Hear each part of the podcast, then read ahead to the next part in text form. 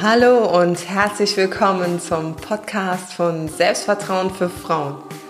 Wenn du dir in deinem Leben auch mehr Selbstvertrauen, Selbstbewusstsein und Selbstliebe wünschst, dann bist du hier genau richtig. Ich wünsche dir ganz viel Spaß beim Zuhören. Deine Julia.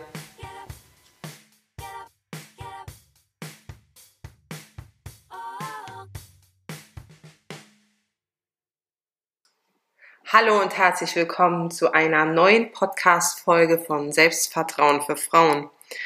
Ja, in letzter Zeit äh, waren wir ziemlich krank und damit meine ich so richtig, richtig krank. Ich kann mich nicht erinnern, wann ich zum letzten Mal so krank war. Äh, meine Tochter war krank, mein Freund war krank, meine Mama war krank, dann seine Mama. Also es war ein bisschen katastrophal hier. Naja, wir haben die Zeit überstanden. Ich wollte das nur sagen, weil du schon länger nichts mehr von mir gehört hast und dir vielleicht gedacht hast, hm, was ist denn da los? Ja, die Bakterienflut im Kindergarten war anscheinend wieder erhöht.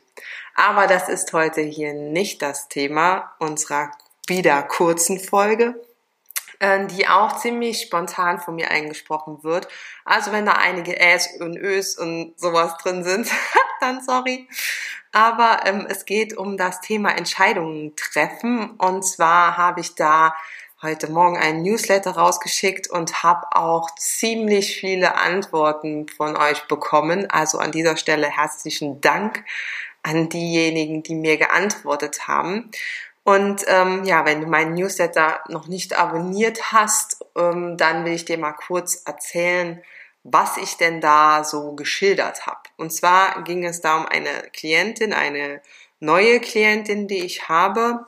Und ähm, die hat sich bei mir gemeldet, nachdem sie drei Wochen lang äh, gelitten hat, wie sie es bezeichnet. Und zwar war, sind viele Sachen in ihrem Leben zusammengekommen, mit denen sie alleine und auch mit der Hilfe von ihrem Mann und ihrer wirklich großen Familie ähm, nicht klargekommen ist. Und sie hat sich wirklich schon nach diesen drei Wochen des Leidens, hat sie sich dann Hilfe bei mir gesucht. Und äh, da war ich schon ziemlich baff, weil äh, wenn sich hier Klientinnen oder potenzielle Klientinnen bei mir melden, dann bestehen diese Probleme oder diese Schwächen in Anführungsstrichen meist schon mindestens Monate, wenn nicht sogar jahrelang. Also äh, war sie da jetzt eher die Ausnahme. Also sie hatte bisher äh, immer alles äh, super gut geregelt bekommen und jetzt kamen halt viele äh, persönliche Sachen aufeinander, mit denen sie nicht mehr allein klarkommen wollte und hat sich sofort Hilfe gesucht. Und da habe ich im Newsletter auch geschrieben, ähm, dass das ja so ist, als hätte man Karies. Jeder, der weiß, äh, wie es sich anfühlt, wenn man einen kariösen Zahn hat, der weiß, wovon ich rede. Äh, zunächst merkt man mal so ein bisschen was, vielleicht, ähm, ja, wenn mal irgendwas zu Süßes ist oder auch was zu Hartes, vielleicht wenn die die Füllung nicht mehr so richtig sitzt ne, und ein bisschen wackelt, ähm, dann äh, tut's ein, wen, ein wenig weh. Ich hatte zum Beispiel mal einen Backenzahn, da ist die Füllung teilweise rausgebrochen. Ich war aber vor der Klausurenphase und wollte auf keinen Fall zum Zahnarzt gehen. Außerdem habe ich gedacht, na ja, wird schon wieder. Ähm, ja, ich habe dann mit äh, diversen Zwischenraumzahnbürsten die Essensreste aus diesem äh, Zahnzwischenraum äh, gepopelt, auf gut Deutsch, und äh, gehofft, dass ich die Klausurenphase noch überstehe. Das habe ich auch getan und sogar danach noch einige Zeit bis sich dann irgendwann der Nerv meines Zahnes gemeldet hat und dann wurde es prickelnd auf gut Deutsch. Ja, war äh, kein so ein schönes Erlebnis. Und ähnlich ist das eigentlich auch mit deiner Persönlichkeitsentwicklung, weil man kann da so rumeiern und äh, alles beim Alten belassen. Das geht wirklich eine sehr lange Zeit gut oder man arrangiert sich damit. Man bleibt in seinem Schneckenhaus, man traut sich Sachen einfach nicht zu. ähm, und man hat da keinen so großen Leidensdruck. Aber dann kommt irgendwas meistens, vielleicht musst du mal eine Rede halten oder du heiratest zum Beispiel und traust dich da, also hast, bist so aufgeregt, weil du da mal im Mittelpunkt stehst, dass du äh, da schon äh, drei Monate vorher Pipi in die Augen kriegst, aber nicht vor Vorfreude ähm, oder du musst irgendetwas machen, eine Auslandsreise oder ja, keine Ahnung, eine Hausarbeit schreiben etc. Also da gibt's jede Menge Möglichkeiten der Herausforderungen, die sich da stellen. Und dann ist es meistens so, dass du dann handeln musst. Also entweder suchst du dir dann Hilfe oder du musst dich halt in dem Sinne für dieses Event, für diese Aufgabe zusammenreißen, was aber meistens sehr schwer fällt und dann ja auch äh, Quälerei werden kann. Ja, das sind äh, die Alternativen. Also entweder Hilfe suchen oder alleine durch. Aber leider ist Gottes ist es ja dann so, dass ähm, dieser Grundstock, äh, der dir fehlt, der wird auch nicht gelegt, wenn du jetzt eine, ein Ereignis überstehst. Ne?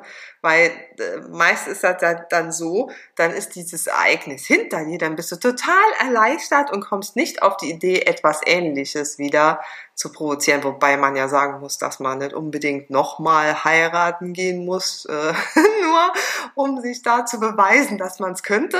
Also als Beispiel wäre jetzt eher schlecht. Aber andere Sachen ähm, eignen sich da als Beispiel zum Beispiel, äh, was mir jetzt einfallen würde, Prüfungsangst.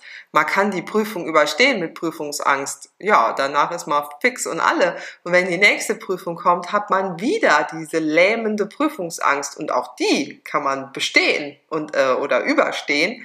Aber wenn man sich äh, Hilfe sucht, dann äh, ist die Wahrscheinlichkeit, dass man es locker übersteht, ist viel größer. Und je länger du wartest, denn je länger du dieses, diese unliebsamen Gefühle verdrängst, desto mehr gewinnen sie auch an Kraft.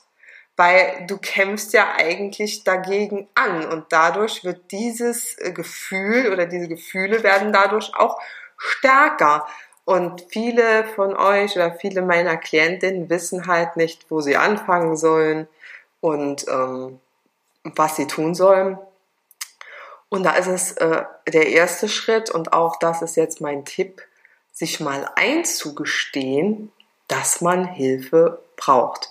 Das muss jetzt noch nicht mal in erster Linie professionelle Hilfe sein. Das kann auch einfach ein Gespräch sein mit deiner besten Freundin, mit der Mama, mit der Tante, ähm, ja, mit wem auch immer, dem du vertraust. Also den ersten Schritt zu machen und sich einzugestehen, dass es so im Leben nicht weitergeht und vielleicht auch verschiedene Situationen einfach nur Quälerei sind. Und dann, falls dir in deinem privaten Bereich niemand helfen kann, dir auch einzugestehen, dass du vielleicht professionelle Hilfe brauchst.